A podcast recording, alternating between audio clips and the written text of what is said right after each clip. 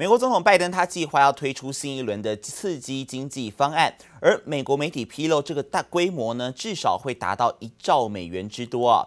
而因经济复苏而将会获益的类股来上扬了，也抵消掉 Netflix 因为新增订户不如预期所面临的卖压。像是邮轮股就有上涨，还有小型股也飙涨。美国股市周三是从前两天的跌势中来反弹。道琼指数的部分呢，是终于重回了三万四千点大关，上涨将近一个百分点，上涨了六三百一十六点，最后收在三万四千一百三十七点。而标普 S M P 五百的部分涨幅同样是接近一个百分点，上涨了三十八点，收在四千一百七十三点。科技股为主的纳斯达克指数涨幅百分之一点一九，上涨了一百六十三点，收在一万三千九百五十点。而至于晶片股为主的费城半导体，涨幅是有来到百分之二点七五，上涨了八十五点，收在三千两百零七点。而其中台积电 ADR 更是涨了超过百分之二啊。而在欧洲市场消息，英国三月消费者物价指数年增了百分之零点七，差于预期。而前一个交易日，欧股出现了今年以来最大抛售潮。不过周三开盘之后是反弹上升，再加上企业财报的利多表现来带动，科技股大多都还不错，让主要指数走阳。德国股市部分呢，涨幅百分之零点四四，上涨了六十六点，收在一万五千一百九十五点。法国股市部分则是涨幅百分之零点七四，上涨了四十五。点，最后收在六千两百一十点。So there's enough vaccine that is basically 100% unquestionable for every single solitary American. 美国手上新冠疫苗充足，美国总统拜登喊出要在他上任一百天之内让美国接种两亿剂新冠疫苗，这个目标在本周提前达阵。The push to get more people vaccinated for COVID-19 continues this morning. 根据统计，美国已经有三分之一的成年人完成新冠疫苗接种，超过半数成年人接种了至少一剂新冠疫苗。美国疫苗施打进度超前，而且已经积极展开后疫情时代的复苏计划。美国华盛顿邮报披露，美国总统拜登即将公布第二阶段经济刺激方案，规模至少达一兆美元。That is the next phase of President Biden's infrastructure package. It covers what you could consider human capital, and is expected to clock in at roughly $1.5 trillion. That's according to a source familiar. Now, a White House spokesman tells me that President Biden is expected to formally outline this proposal in the coming days. 美国新一波刺激经济方案称为“美国家庭计划”，预计要扩大儿童照护、有薪假等家庭政策，其中包含五千亿美元的税务抵免。部分经费来源仍不免要透过增税来取得。When we start to think about the stimulus program, will this really create a lot of jobs? Will it create an acceleration in growth, not just in one year, but just over the next several years? Or is this going to be done through reconciliation, where we're going to be talking more about tax hikes and drags on potential growth? 美国政府新一轮刺激方案引起市场高度关注。不过，当前全球新冠疫情出现新一波高峰，印度连续七天超过二十万人确诊，日本的疫情也明显恶化，东京和大阪都考虑进入紧急状态。全球疫情升温，恐怕拖累全球经济复苏脚步。记者王新文、黄一豪综合报道。中国电动车的市场很火热，就连手机大厂华为啊，也要来推出电动车抢市。但是呢，美国不让中国专美于前，拜登政府除了在基建方案上要提升电动车的产能，他在星期二更是透过视讯来参访了美国电动车厂。他强调，美国的电动车发展不能输中国。Mr. President, welcome to Greenville, South Carolina, virtually. You'll have a chance to tour this remarkable business called Proterra. We have you visiting today Proterra, a leading U.S. manufacturer of electric buses, batteries, and charging infrastructure. 美国总统拜登透过视讯隔空参观美国一家电动车厂，一时有感而发，强调美国电动车发展不能输中国。We have a lot, a lot of catching up to do, but we're going to be in a position where we ought to own the future here. We ought to be the single most significant suppliers of electric buses and vehicles in the world before it's over. Right now, we're running way behind China. 美国在很多领域都把中国视为竞争对手，如今在电动车生产上也想方设法赶上中国并超越中国。去年电动车厂在中国卖出约一百三十万辆电动车，远超过美国的三十二点八万辆。拜登之前公布基础建设方案中，就打算投入一千七百四十亿美元，提升电动车产能以及充电站。You guys are getting us in the game. You guys are getting us in the game. It's going to make a lot of difference. We're going to change the way in which the air people breathe as a consequence of what you, you all do in the battery technology overall. The U.S. has four battery factories to China's 120. 不过，要发展电动车最关键的电池，光是美国电池工厂的数量就与中国差很远。美国政府还出面协调南韩电池厂 SK Innovation 与 LG 的电池制裁权争议，好让 SK Innovation 在乔治亚州新的电池厂能顺利推展下去。不过，依据数据公司的统计，到了二零三零年，美国的电池工厂恐怕也只增加到十个。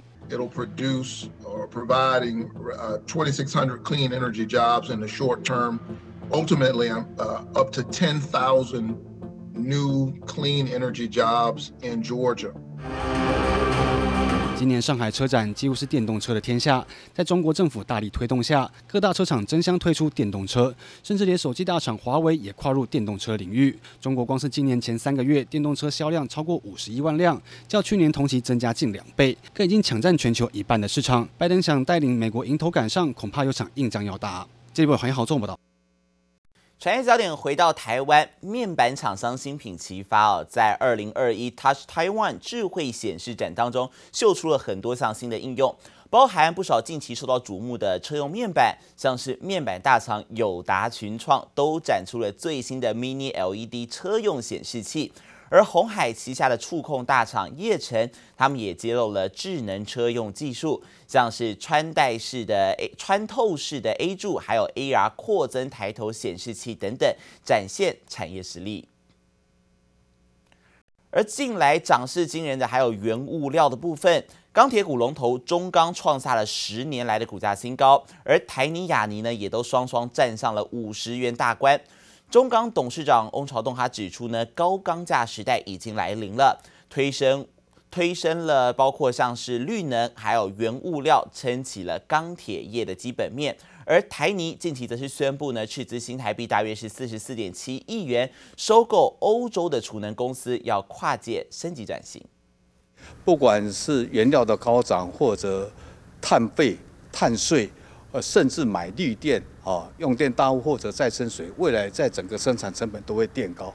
中钢董事长翁朝栋指出，高钢价时代已经来临，其中三大因素：需求推升、绿能、原物料撑起钢铁业基本面。翁朝栋也分析，中钢表现大跃进，主要由于这次欧美需求带动钢价上涨，看好至少会维持到第三季。不过也点出产业面临的成本挑战。大陆也因为环保限产的问题，所以大陆就不会再供过于求，所以会支支撑着这个钢价。所以未来整个。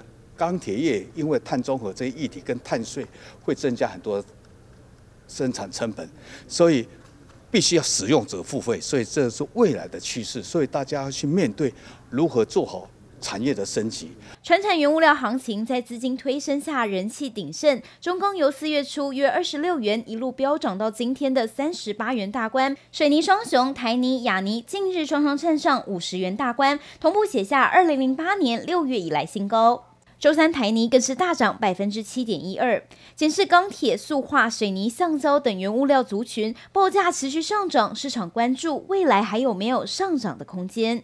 我我觉得原物料走势机会是是高的，OK，往上走的机会是大的。我们成本也是上升了，就是重点是你要你要能够转嫁出去就 OK，不能转嫁出去就就辛苦。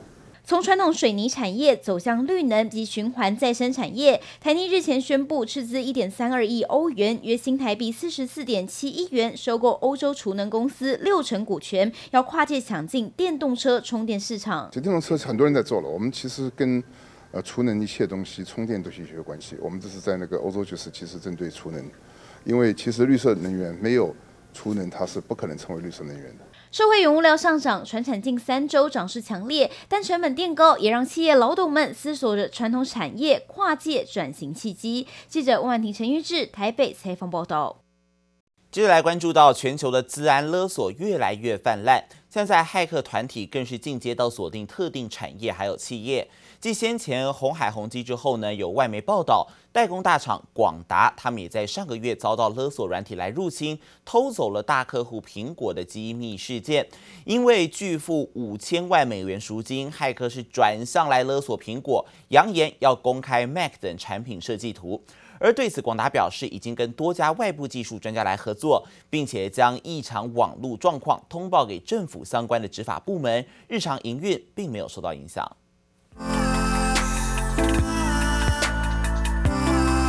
七种缤纷配色，还有更加轻薄外形，苹果二十一日发表了近十年来未有更新的新一代 iMac。